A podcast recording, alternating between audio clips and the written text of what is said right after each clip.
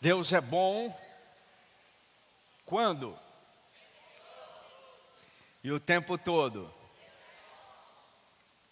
No dia da vitória, Deus é bom. No dia da derrota, Deus continua sendo bom. Temos alguns internacionais hoje aqui. Mozart, direto dos países altos. Aline, nossa igreja de São Paulo, bem-vinda, Aline.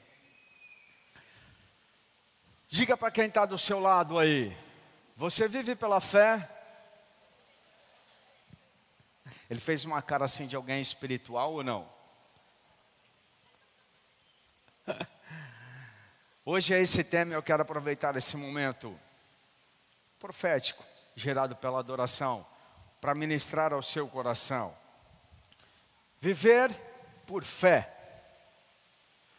Só te explicando que isso aqui é água, não é um terço, tá? Parecia um terço quando me mandaram a imagem. É água, sinal de um batismo. Mas a próxima vez vocês colocam uma imagem melhor, parece um terço. Você vive por fé. Mas o que é fé? Para você viver por alguma coisa, tem que saber o que é essa coisa. Coloca Hebreus 11, e eu quero ministrar ao seu coração hoje. Hoje nós vamos ler bastante a Bíblia, porque a palavra vai ministrar ao seu coração. Esse fundamento do cristianismo é algo que muitas pessoas é, acham que tem, entendem que é. Então, quero primeiro ensinar de uma forma muito simples o que é fé. A Bíblia diz que a fé é a certeza das coisas que se esperam. Então, se você não espera nada, já não dá para ter fé. Vamos lá. É a certeza, a firme convicção. Eu tô, tenho certeza que aquilo que eu espero é a convicção de fatos que não se veem. Eu tenho tanta certeza, eu acredito tanto que o que eu espero vai acontecer, que eu não preciso nem ver. Mesmo que o que eu esteja vendo mostre o contrário daquilo que eu espero, eu continuo esperando e tenho certeza que eu vou alcançar. Quantos estão entendendo? Por isso que a gente fala de uma forma simples. Andar por fé, viver por fé é andar e viver não pelo que você vê, mas pelo que você crê, pelo que você acredita. Amém? Portanto, se não há esperança, se você não espera por nada, se você não tem promessa, se você não acredita e não consegue acreditar que as promessas que Deus tem feito para você vão se cumprir, não dá nem para ter fé, não dá nem para começar a falar de fé. Eu não vou ministrar essa outra parte da fé hoje, mas a fé é a diferença da esperança. A esperança é o começo da fé. A fé é agora, a esperança é amanhã. Mas eu não vou ministrar isso. O que eu quero ministrar hoje é que se nem tem esperança, se você perde a esperança, a firme convicção, a certeza que as coisas vão acontecer, você já não tem como ter fé. Quantos estão entendendo? E não fique triste se por um acaso você perdeu a esperança de alguma coisa. Porque Deus te trouxe hoje aqui exatamente para ressuscitar a tua esperança. Porque é com base nessa certeza independente do que o que você está vendo, é que você se torna um gigante da fé. Vamos ver alguns exemplos bíblicos. O próprio livro de Hebreus, seguindo, ele fala de duas pessoas. Esse texto, Hebreus 11, ele fala só sobre fé e fala muitos exemplos, mas vamos para a prática. Dois personagens bíblicos. Coloca o verso 7. Fala sobre Noé. Pela fé Noé então acreditava em alguma coisa, ele tinha esperança de alguma coisa. divinamente instruída a respeito de acontecimentos que ainda não se viam. O que Deus tinha falado para Noé? Faz uma arca. Por quê? Porque vai chover e vai alagar tudo. Só que nessa época não existia chuva. Nunca tinha chovido sobre a face da terra. Ele nem sabia o que era chuva. Ele não tinha condições nem de imaginar como seria. Por isso que foi pura fé. Quanto tempo? 120 anos demorou para ele fazer a arca. Acreditando, esperando que uma promessa que Deus fez para ele, que ele nunca tinha visto, aliás, nunca ninguém tinha visto, ia acontecer. A respeito de acontecimentos que ainda não se viam, e sendo temente a Deus, por causa do temor a Deus no coração, construiu uma arca para a salvação de sua família e assim condenou o mundo e se tornou herdeiro da justiça que vem da fé. Eu vou fazer uma brincadeirinha aqui, só para descontrair que está meio tenso. É, o pessoal passa muito meme, né? Na, na, na internet. Aí passaram um assim, ó. Noé na arca, quem viu esse? A negada se afogando tudo lá fora e falando, agora a gente acredita, agora a gente acredita, agora a gente acredita. Aí ele saiu fora e falou assim: faz o L. Só brincadeirinha, não fica bravo não, irmão, só para descontrair. Quando você acredita numa promessa, começa a acontecer algo espiritual dentro do seu coração. A fé espiritual, querido, e você não precisa ver para crer. Nós estamos indo para Israel agora.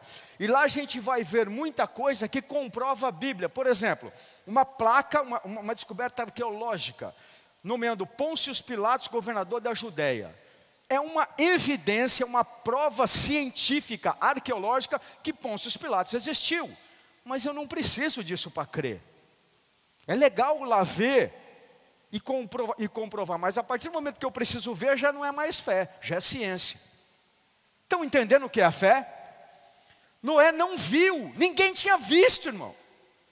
120 anos crendo numa coisa que ninguém sabia o que era, e pensa que foi fácil.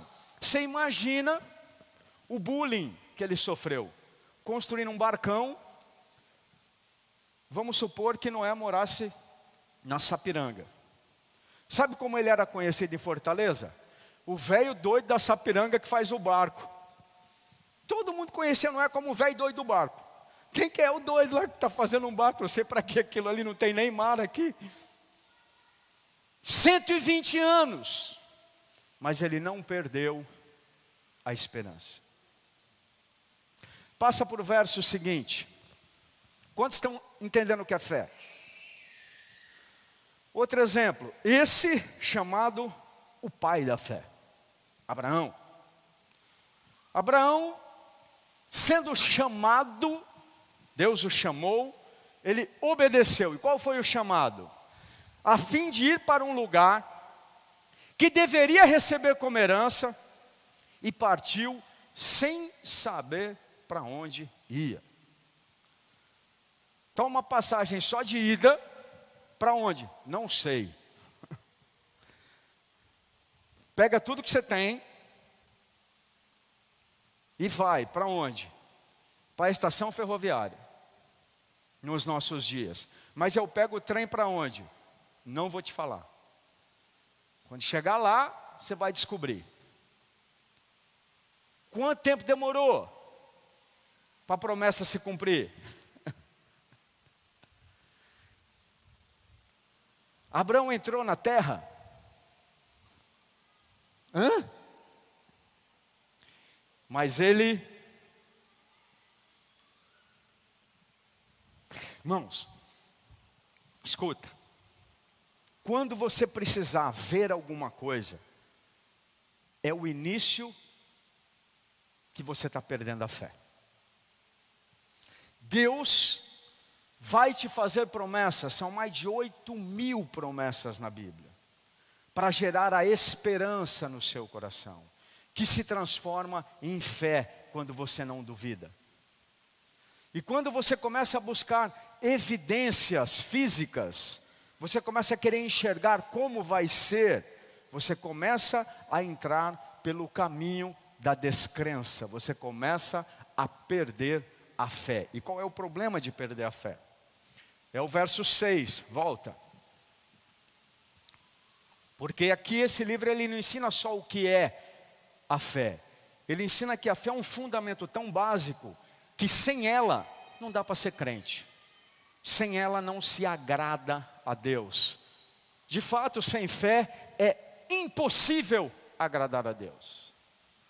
Porque é necessário que aquele que se aproxima de Deus creia que Ele existe e que recompensa os que o buscam. Esse é um dos motivos pelo qual Deus não é visível. Porque a partir do momento que ele se tornar visível, você não precisa mais de fé para ver Deus. Está vendo, meu irmão? Aí já não precisa mais. a partir do momento que Deus se mostra visivelmente para você, você não precisa mais de fé. E a essência do cristianismo é fé. Ele te dá uma promessa que é teu pai, que vai te guardar, que ele vai na frente, que vai atrás, que ele está junto com você, ele te dá evidências do Espírito Santo. Você até sente, na verdade, você discerne a presença de Deus, não com a cabeça, mas com o coração. Mas a partir do momento que você começa a pedir para ver Deus, você está pedindo para perder a fé. Quantos estão entendendo? Mas você pode continuar cantando. Abre os meus olhos, Senhor. Abre os olhos do meu coração, eu quero te ver, eu quero te ver. É os olhos do coração, do seu espírito. Amém? Quantos entenderam o que é fé? Senão tem que começar tudo de novo. Porque a partir de agora que eu vou começar a pregar. Isso aqui foi só a introdução para você entender o que é fé, querido. Pastor, Seria possível viver pela fé nos nossos dias? Será que dá certo hoje? Como conseguir? E a resposta é sim. Desenvolvendo uma mentalidade de fé. O que é uma mentalidade? É uma forma de pensar. Você aprende a pensar de uma forma que naturalmente as suas decisões não são mais baseadas no que você vê, mas no que você crê. Um exemplo, apóstolo Paulo. Apóstolo Paulo tinha uma mentalidade de fé. Coloca 1 Coríntios, 2 Coríntios 2,14. Olha o que ele diz. Graças, graças significa obrigado. Graças, porém, a Deus ele está agradecendo a Deus. Vamos dar graças a Deus. Porém, a Deus que em Cristo sempre. Ele tinha também uma plaquinha lá na casa dele, assim, falando: Deus é bom o tempo inteiro, o tempo inteiro Deus é bom. Ele tinha, ele escrevia na areia. Porque sempre nos conduz em triunfo. E por meio de nós, manifesta a fragrância do seu conhecimento em todos os lugares. Lendo isso aqui, você fala: ele tinha acabado de receber uma benção. Está agradecendo. Tinha acabado de ser abençoado. Graças a Deus, porque eu sempre venço. Volta dois versículos para ver o que tinha acontecido com ele. Antes, antes dele falar aí. Quando eu cheguei em Troade para pregar o Evangelho de Cristo, vi que uma porta se havia aberto para mim no Senhor. Ele foi para um lugar porque uma porta tinha sido aberta. Falou: oh, é nós, é Deus, abriu, é agora. No entanto, não tive, a palavra é paz no espírito. Ali está tranquilidade, mas é paz no espírito. Porque não encontrei o meu irmão Tito. Por isso, despedindo-me deles, parti para a Macedônia. Aí vem aquele outro verso, tá? Ele fala, mas graças a Deus, ele tinha acabado de tomar uma invertida, irmão. Tinha acabado de ter que fazer um desvio. Sabe quando você planeja uma coisa? Deus mandou você ir lá. Você foi lá, e chegou lá deu tudo errado. E você tem que redirecionar. Você, cara, você foi, fez certinho, chegou lá, deu ruim. são os reveses da vida, as invertidas que a gente toma. E não adianta você querer sair disso, porque vai acontecer com todo mundo. E muitas vezes você não está em pecado, está fazendo o que Deus quer. Ele mandou os discípulos entrar no barco, irmão. A hora que entraram no barco, começou a tempestade. Deus vai te levar para lugares na sua vida, na minha vida, que você vai ter revés, vai ter oposição, vai ter guerra, vai ter problema. E nesse momento é que a tua mentalidade vai fazer a diferença.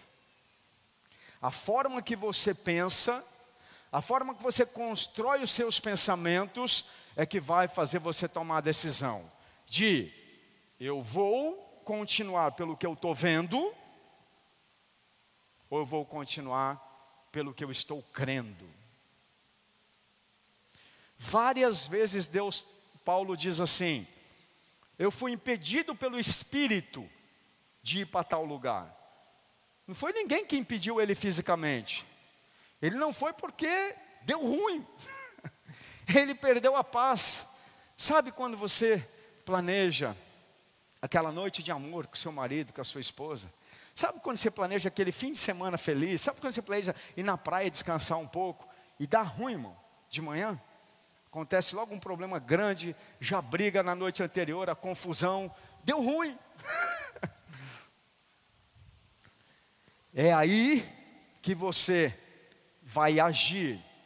É aí que você mostra se você tem uma mentalidade de fé ou uma mentalidade carnal, natural. Quantos estão entendendo? Vamos seguir. Falei que hoje a gente vai ler bastante a Bíblia. Essa forma diferente de pensar, ela nos leva a sempre andar em vitória. Naquele verso 14, coloca de novo. Deus assim, deu graças, porém a Deus que sempre nos conduz em triunfo. Ele tinha acabado de tomar uma invertida, irmão. Então é óbvio que se trata de uma declaração de fé. Ele não estava vendo nada disso, de vitória, ele estava vendo era um problema. Portanto, essa forma de pensar, ela gera uma mentalidade que nos leva a ter uma vida de vitória, andar sobre a água, andar no impossível, no meio do problema, você se alegrar, no meio do cansaço, você conseguir ter força, no meio da confusão, você ter paz. Olha Jeremias no capítulo 17, fala mais sobre isso. 17, 7 diz assim: ó. Bendito aquele que confia no Senhor e cuja a esperança. Tudo começa com a esperança, querido. Se você não espera por nada, não vai ter fé. Você não vai nunca construir uma mentalidade. Você sabe o que é depressão? Sabe o que é depressão? A pessoa perdeu a esperança, até na vida dela. Isso é depressão, é o último estágio. A pessoa perdeu a esperança até que tem chance para ela de viver. Ela já tentou através da faculdade e não deu certo. Ela tentou de um jeito não deu. Já foi até para a igreja e não resolveu. Ela perdeu a esperança. Ela não espera por mais nada. Ela não consegue acreditar que algo vai acontecer porque ela olha e só vê impossibilidade. Esse é um quadro depressivo, a pessoa desiste até de viver. Quando acaba a esperança, não é só a fé que acaba, acaba a vida. Se você não espera mais nada para o seu filho, acabou. Se você não espera mais nada para o seu casamento, acabou. Se você não espera mais nada para a sua vida espiritual, para o seu ministério, acabou. E esse não esperar mais, não é que a gente decide, ah, eu não quero mais esperar. Isso acontece, querido são os desgastes da vida, isso são os reveses, isso é a guerra, a oposição, são as pancadas, as traições, as desilusões, que nos fazem perder a esperança. Amém? Mas a, volta lá, Jeremias 17. Bendito aquele que confia no Senhor e cuja esperança é o Senhor. Vai. Porque ele é como uma árvore plantada junto às águas, que estende as suas raízes para o ribeiro e não receia, não tem medo. Quando vem o calor, o problema, a confusão. Porque as suas folhas permanecem verdes, e no ano da seca, na temporada do problema, no pós-Covid, no pós-eleição, no dia do trauma, nessa época, frutifica. Presta atenção no que eu estou te falando. A esperança é tão forte, essa mentalidade, essa forma de pensar é tão poderosa, irmão, que ela tem o poder de fazer você frutificar no meio da seca. Ela tem o poder de te tirar o medo. Ela te faz bendito. Bendito significa empoderado para prosperar, abençoado.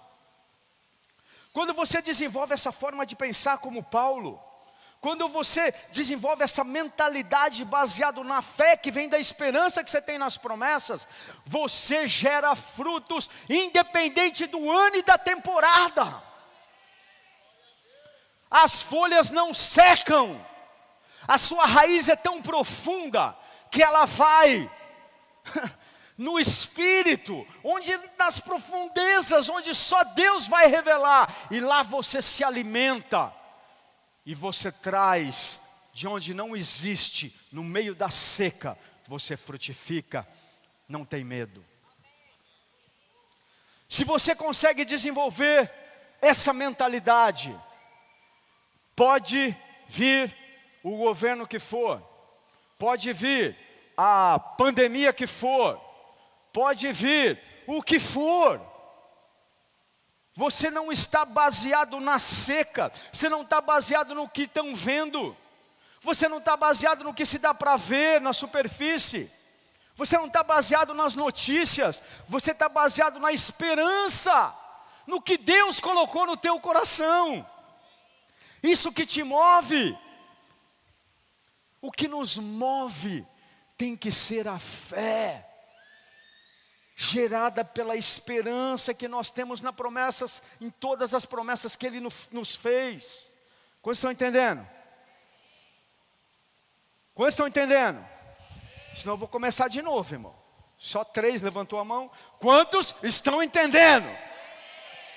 Se quem está do teu lado não levantou a mão, fala assim: eu não vou te chamar de burro para não te ofender, mas qual é a parte que você não entendeu? Você entendeu? Então responde assim, ó, eu entendi. Pelo menos tem educação. Que eu quero o teu bem, Deus trouxe aqui para te abençoar. Para te dar uma mentalidade que vai fazer você frutificar no meio do problema. Então não se ofende, desperta, tu que dormes, e Cristo te iluminará. Não vai adiantar, irmãos. Você tomar antidepressivo.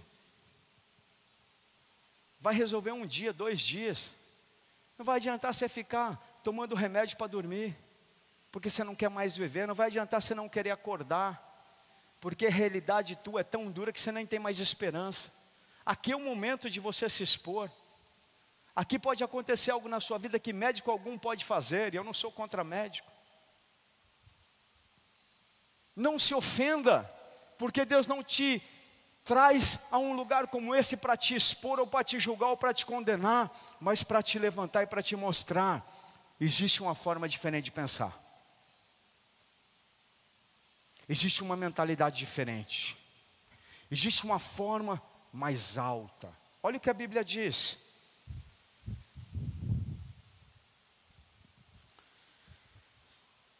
Coloque Isaías 55 no verso 8.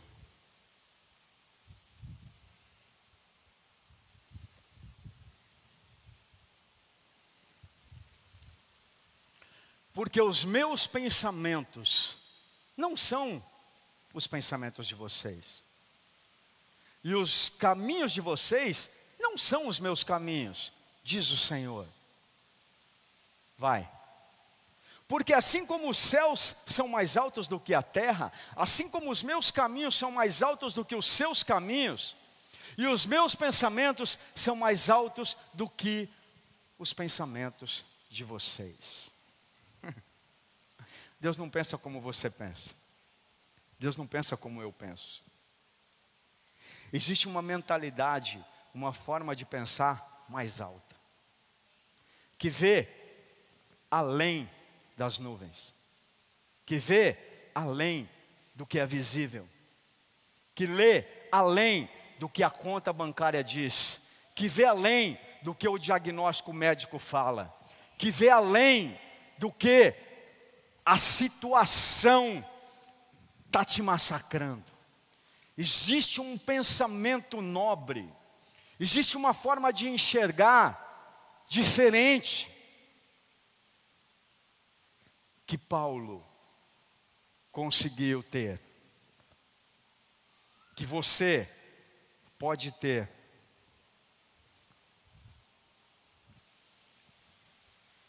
Nós, nessa casa, continuaremos sempre afirmando. Sabe qual é o tema desse ano? Nosso ministério? Ele cumprirá todas as suas promessas. Sabe por que Deus falou isso lá no começo do ano? Porque Ele quer gerar uma mentalidade de fé.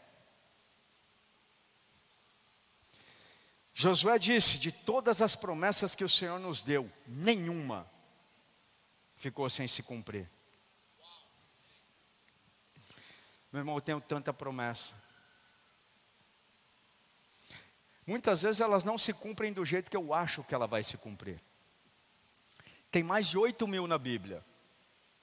Para todas as áreas, todos os segmentos. Não é possível que pelo menos umas 4 mil não são para você. vamos, vamos falar que seja só milzinha, vai, que você está ruim assim, mil. Vamos, mil promessas, mil motivos para viver. Ó, oh, lembrei uma música agora das antigas, lembrou também? Muitas razões para viver. É só quem tem mais de 50 sabe essa.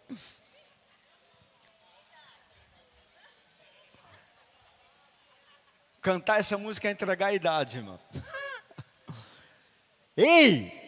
Oito mil promessas, motivos para você desenvolver uma mentalidade que não está baseada no que você está vendo, mas está baseada na sua esperança. Pode demorar um ano, pode demorar dois anos, pode. Na época de Noé, se for para aplaudir, aplaude forte. Vamos fazer a proporção aqui, né? Noé viveu 120, é, 600 e poucos anos, né? Então, se 120, um sexto da vida dele. A gente, se você for viver 80, ó, pode ser que demore um sexto, mas vai se cumprir. Se ele fez a promessa, você não pode perder a esperança. Pastor, eu não conheço nenhuma dessas oito mil. Aí tá ruim, tá ruim mesmo. Mas você precisa ler a Bíblia.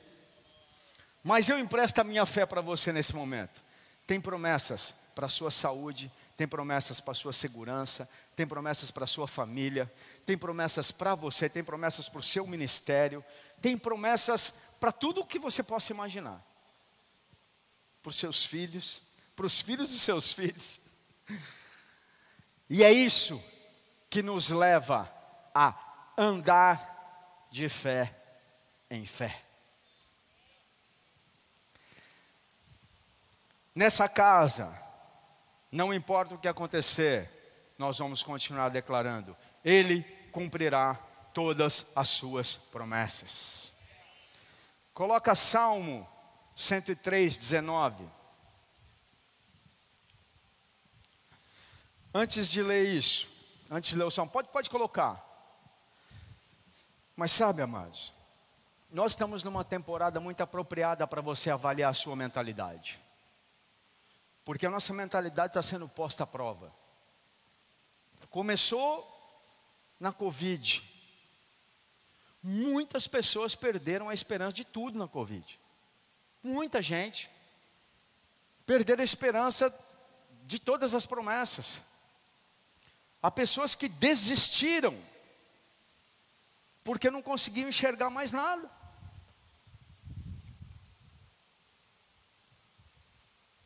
Mas nós, porém, continuamos afirmando: os céus governam a terra. Olha o que aqui diz: nos céus, o Senhor estabeleceu o seu trono, e o seu reino domina sobre tudo. Presta atenção e deixa isso aqui entrar no seu espírito, querido. De tudo que eu vou falar, talvez isso seja o mais importante. Os céus governam a terra. Não é a terra que governa o céu. Eu vou falar de novo. Os céus governam a terra. A última palavra vem do trono. O reino que governa não é o reino humano, mas é o reino de Deus, o reino que nós estamos anunciando, o reino que nós estamos pregando. Aqueles que caminham não pelo que vem, mas pelo que creem. Não é crer em algo que ele nunca viu, eu estou crendo num Brasil que, se eu olhar hoje, eu não vejo, mas eu creio. Porque Deus me deu uma palavra no dia das eleições. Eu achei que ia ganhar, irmão, estava todo feliz. Não foi daquele jeito, mas eu tenho certeza que vai dar bom. As taças estão cheias, querido. Nunca se orou tanto por essa nação, nunca nos unimos tanto as taças estão cheias. Nós não dependemos de governo humano, ainda que somos responsáveis por ele. Nós dependemos do reino de Deus. E vamos implantá-lo, independente do que estamos vendo. Só para ficar claro, eu sou é da resistência, tá, mano? Estou desanimando ninguém de continuar perseverando, não. Eu sou é da resistência mesmo. Para não ficar confuso. Para mim, esse governo que foi eleito não é legítimo, porque não houve de democracia, houve umas coisas esquisitas. No entanto, eu não confio no PL, não tenho esperança no Bolsonaro, não tenho esperança num monte de gente, eu tenho esperança em Deus. Ele é que reina, Ele é que estabelece o trono, e por isso, para de ficar angustiado e amargurado e triste com o que você está vendo e começa a se alegrar com o que você não está vendo, baseado nas promessas que Deus fez para essa nação e para você.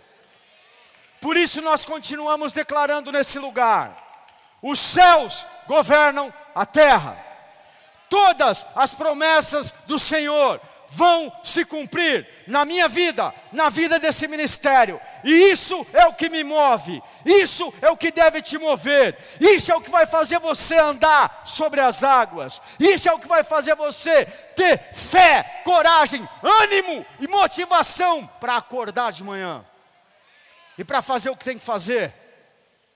E não ficar olhando só o grupinho do WhatsApp e xingando todo mundo, ficando com raiva muitas vezes das fake news.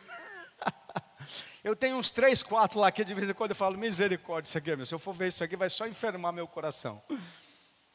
Eu tenho que acompanhar, eu tenho que estar, tá, como eu falei, eu sou da resistência, irmão. Mas, mas, a minha confiança, a minha esperança não está no que eu vejo, está em Deus, no reino que eu anuncio, no reino que eu creio. Eu cheguei até aqui, dessa forma. E eu só paro de viver dessa forma no dia que Ele me levar. Porque se não fosse dessa forma que nós pensássemos, você não estava sentado nessa cadeira, isso aqui não existia, porque tudo isso aqui é impossível. Isso aqui foi visto 15 anos antes de existir. 15 anos antes de existir, a gente não sabia nem onde era, não sabia nem como ia ser, mas sabia que existia existia uma promessa e ela se cumpriu. Amém? Mais um texto. 1 Tessalonicenses 5,15. Por isso que quando a gente vê esses textos, parece que não é para nossa época. Parece que os caras tinham uma fé que a gente não tem, que eles eram super especiais. Olha o que Paulo está dizendo aí. É o verso, deixa eu ver, 15. Não, então eu, eu coloquei o verso errado. Começa, estejam sempre alegres. Que verso é esse? Orem sem cessar em toda desgraça. 1 Tessalonicenses 5, acho que é 15. Não? Procura esse texto, acho que eu passei. É 1 Tessalonicenses. Hã? É o 16 então. Ele começa dizendo assim, ó. Estejam sempre alegres. Tem jeito de estar sempre alegre, irmão? Acha a base bíblica que passa aí o, o, a projeção. Enquanto isso, presta atenção em mim. Tem jeito de estar sempre alegre? Responde para você. Está lá? Pronto aí, ó. Tem jeito? Você está com vergonha de responder, né? Tem. Porque o que nos entristece é quando a gente olha as coisas físicas. Paulo não só fala para fazer isso, como ele fazia isso. Dá para ficar alegre depois de uma notícia ruim? Dá. Quantas vezes você, eu já ri no meio da, da desgraça? Não é sempre não, de vez em quando tem vontade de matar um, mas é porque eu olho para as coisas físicas. Essa mentalidade nos faz viver sempre em vitória. Pode passar o próximo. Estejam sempre alegres. Orem sem cessar. De novo, dá para orar o tempo inteiro? Dá. Senão ele não falava para fazer. É a forma que você pensa. Vai. Em tudo, dai graças. Porque essa é a vontade de Deus para vocês em Cristo Jesus. Coloca Romanos 4, eu já vou para a finalização. Romanos 4, 18.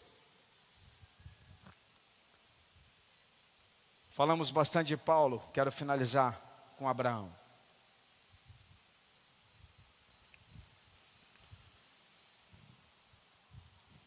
Abraão, olha esse texto, esperando contra a esperança. Filho, presta atenção aqui. Pastor, eu não consigo mais acreditar eu não tenho mais esperança que um dia eu vou ter uma família, que um dia eu vou prosperar, que um dia eu vou ser curado, que um dia eu vou ter um ministério, que um dia eu vou me livrar desse problema. Essa é a primeira coisa que você precisa mudar. Você precisa esperar contra a esperança. Oh, peraí. Abraão esperando contra a esperança, creu. Eu fiz um trocadilho ali. Aquilo que você não consegue mais esperar, vai levar você a perder a sua fé. Você precisa começar a esperar, a lutar contra a desesperança. Ele creu para vir a ser pai de muitas nações, segundo lhe havia sido dito, assim será a sua descendência. Pode passar, deixa eu ver se explica e sem enfraquecer na fé, levou enquanto o seu próprio corpo já amortecido, tendo ele quase 100 anos, e a esterilidade do ventre de Sara, vai. Não duvidou, era essa palavra que eu estava buscando. Por incredulidade da promessa de Deus, mas pela fé, se fortaleceu, dando glória a Deus. Deixa, deixa essa frase aí, presta atenção. Ele não colocou mais esperança, mais fé no fato de que ele já tinha 100 anos, de que Sara era estéril, porque isso jogava contra. Isso fazia ele duvidar. Mas mesmo tendo isso, ele passou a crer. Ele deixou a incredulidade e lutou contra a dúvida, crendo na promessa. Por quê? Porque Deus deu, falou, falou para ele: agora você não é mais Abrão, você é Abraão, pai de muitos. E na hora a cabeça dele falou: Mas como? Se eu já tenho 100 anos, se minha mulher é estéreo. Mas se Deus falou, está falado. Eu tenho uma promessa.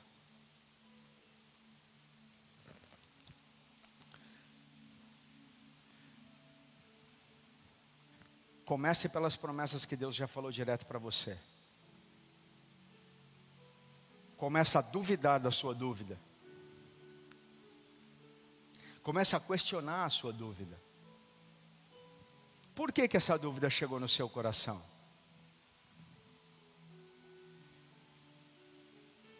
Provavelmente por algo que você viu, ou que você ouviu. Provavelmente por algo que alguém falou, alguma notícia que chegou. Algo físico. Fez você acreditar que quem governa o céu é a terra, e é o oposto. Quando você passa a acreditar em algo físico, que não vai acontecer algo, uma promessa por algo físico, você está declarando: a terra, a terra manda mais do que o céu.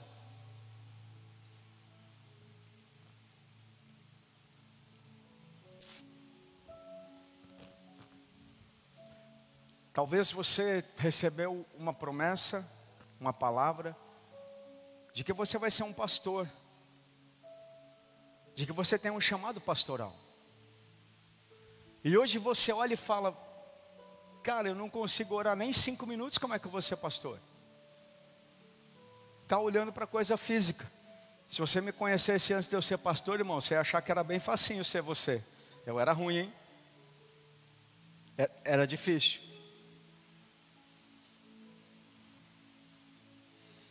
Talvez você tenha uma promessa de que o seu filho vai ser um ministro. Mas você olha hoje para ele, ele está nas drogas. Ou ele está afastado do Senhor, nem se converteu. E isso leva você a perder a esperança. Eu não estou te criticando e nem Deus te julgando, mas quando você deixa isso tomar conta do seu coração, você está com a sua atitude falando: o céu não pode governar a terra, a terra é mais forte. A terra venceu. Querido, se ele tem a promessa, e se ele fez a promessa, ele é poderoso para cumprir. Deus chama a existência as coisas que não são, como se já fossem. Quando você está orando, uma das orações mais poderosas que tem, mais conhecidas, você está falando exatamente isso. Venha Pai nosso que estás no céu, santo é o teu nome, venha o teu reino, seja feita a tua vontade, aqui na terra como é no céu. Você está falando exatamente isso. Os céus governam a terra. Os céus têm poder de governar a terra.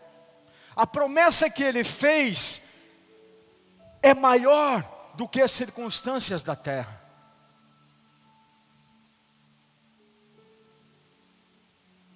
Eu acredito que a grande maioria já entendeu o que Deus está falando com você. Mas você precisa ser sincero agora. Porque você pode sair daqui da mesma forma, continuando escravo da incredulidade e com uma mentalidade que, mesmo você não querendo, duvida das promessas com muita tristeza eu falo isso. Porque se você tomar esse caminho, você pode continuar na igreja o quanto for. O teu caminho é a depressão, querido, mesmo dentro da igreja. Porque se você não crer, é impossível agradar a Deus. E Ele não te trouxe aqui para te condenar, mas para te, te desafiar. É uma decisão. Fé é uma decisão. E tem coisas que são difíceis de decidir, que você tem que tomar risco. Você tem que arriscar acreditar. Você tem que arriscar que Deus te fez essa promessa. Você tem que tomar o risco de crer que essa palavra que ele fez e que ele está na, tá na Bíblia, não é só para quem está do seu lado, é para você também. Você tem que tomar risco e crer que ele é fiel para cumprir o que ele prometeu. E que nenhuma das promessas deixarão de se cumprir. Essa é a base de sustentação para a sua vida, para a sua caminhada. Essa é a base para você desenvolver uma mentalidade como a de Paulo, uma mentalidade que vai te fazer andar sobre as águas, uma mentalidade que vai te fazer olhar no meio do caos e falar: vai dar certo. Mas não é, vai dar certo, hashtag escrever lá, hashtag vai dar certo, pôr no, no avatar, né? Põe no avatar do, do Instagram, hashtag vai dar certo, e tomando depressivo, antidepressivo. Não, não, não. Eu não sou contra remédio, tá? Se o médico mandou, toma. Mas ele não vai te curar. Ele vai te tirar da crise.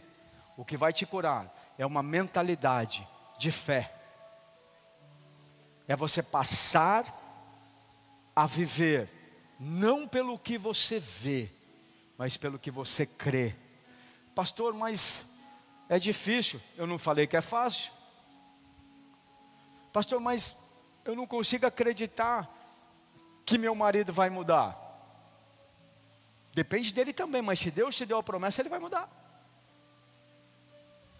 Pastor, mas não consigo acreditar, eu, nem, eu nem estudei para acontecer o que Deus falou que vai acontecer. Pô, começa a estudar, se você acha que tem que estudar. Querido, quando você abre a sua mente e começa a acreditar nas promessas, você começa a fazer coisa que você nunca imaginou que ia fazer você começa a se mover pela fé, pelaquilo que Deus te prometeu, pelaquilo que você crê. Isso é poderosíssimo e te dá uma mentalidade, uma forma de pensar acima, nobre, diferente, que te leva além, porque os meus pensamentos não são os vossos pensamentos, porque os meus caminhos não são os vossos caminhos. Você e eu sequer conseguimos entender como Deus pensa. Acontece um problema, sabe o que a gente faz? Se frustra, fica com raiva, quer se vingar, desiste. Deus pega o problema e transforma em bênção. É muito diferente, querido. Nós é que temos que ter a mentalidade dele, ele não a nossa. Nós é que precisamos ter os pensamentos dele. E só tem uma forma disso: tomar uma decisão hoje. Primeiro, ser sincero com você mesmo. Eu não estou conseguindo crer. Não é para mim, não, querido, é para ele. Deus, eu não, eu não tenho mais esperança. Isso é a primeira coisa que você tem que fazer, porque enquanto você ficar fazendo de conta que tem esperança, não vai mudar. A primeira coisa é você reconhecer. Eu vou te ajudar. Eu faço isso todos os dias. Para você não achar que comigo é diferente. Todos os dias eu tenho que reafirmar as coisas que eu creio. E eu decido acreditar em muita coisa que lá se eu for pensar e olhar, eu falo, não vai acontecer nunca.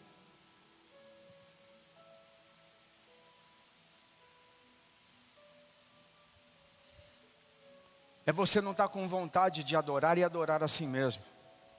É você não estar tá com vontade de bater palma e bater palma assim mesmo. É você não estar tá com vontade de rir e rir assim mesmo. É você decidir agir pelo que você crê e a Bíblia diz que você é um adorador. A Bíblia diz que você tem prazer em adorar a Deus. Essa é uma das promessas. Se você não acreditar e não esperar por isso e tomar uma decisão, não muda. Eu não sei se é físico ou se é espiritual, mas eu vejo uma fumaça diferente na igreja. Ligar a fumaça aqui?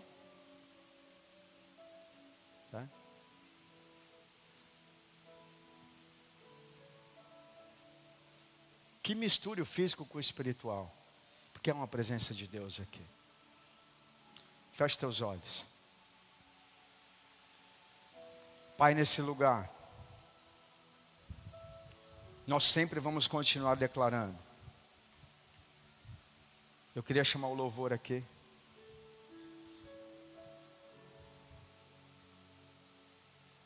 Que os céus governam a terra.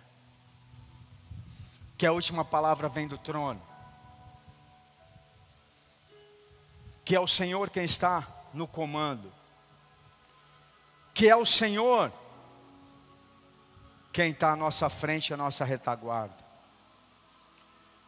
Nós continuamos crendo e declarando e afirmando e escolhendo.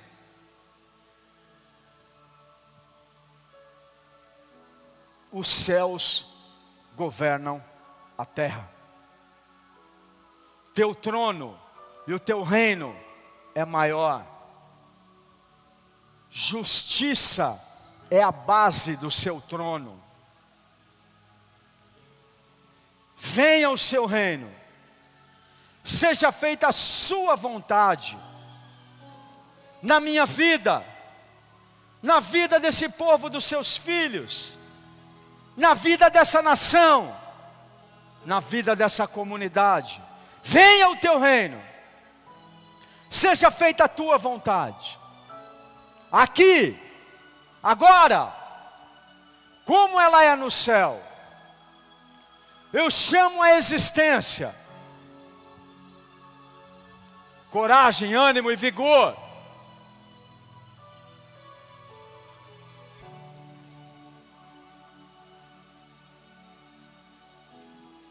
Declaro que nós nascemos em Sião, somos de Sião.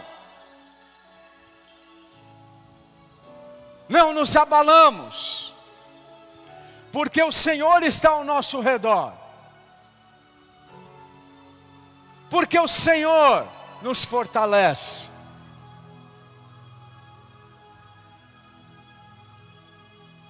Rakadestei komantosei komanaya.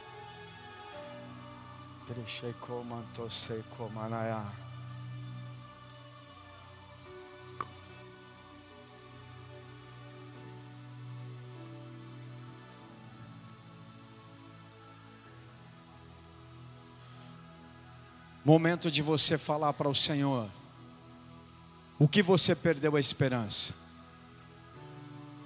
E literalmente tomar uma decisão.